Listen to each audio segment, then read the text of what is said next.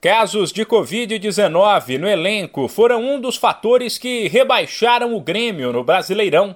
A avaliação foi feita pelo presidente do clube, Romildo Bolzan.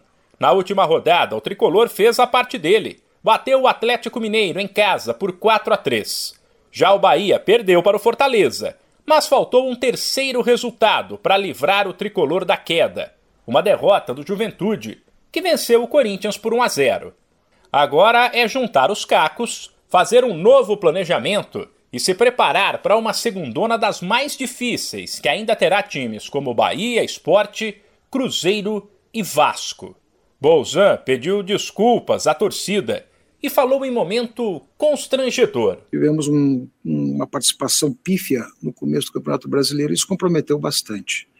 Então, assim que a primeira situação que a gente pode dizer é que nós fizemos uma transição e tivemos um azar patológico, um azar da, da, da pandemia, que acabou comprometendo muito a nossa situação de desempenho.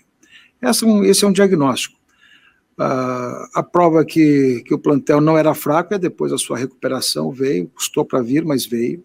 Mas nada, isso, nada disso justifica, quer dizer, nós temos aqui que fazer um pedido de desculpas à torcida, é um momento constrangedor, é um momento triste, é um momento ruim para todos nós, um momento que nos impõe uma, um diagnóstico, mas também nos impõe uma enorme responsabilidade de reconstrução, não com terra arrasada, mas recolocar o Grêmio no seu patamar, fazer um bom plantel para o ano que vem, forte. Bolzan ainda avaliou que são necessárias mudanças no departamento de futebol, mas não entrou em detalhes e disse que haverá novidades nos próximos dias.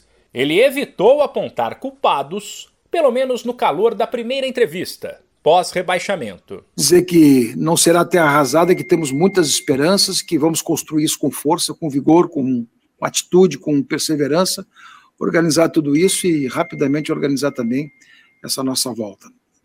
E se tiver, evidentemente, culpados, depois a gente vai poder dissecar um pouco mais isso, porque, sinceramente, essa hora não é a melhor conselheira para a gente ficar falando e falando e falando e remoendo, achando culpados ali e aqui. Mas que evidentemente que houve situações que, que não correspondeu ao planejamento organizado, houve, e se há uma situação dessa natureza, a culpa, evidentemente, é nossa da direção. Foi o terceiro rebaixamento do Grêmio.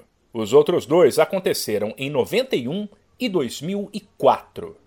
De São Paulo, Humberto Ferretti.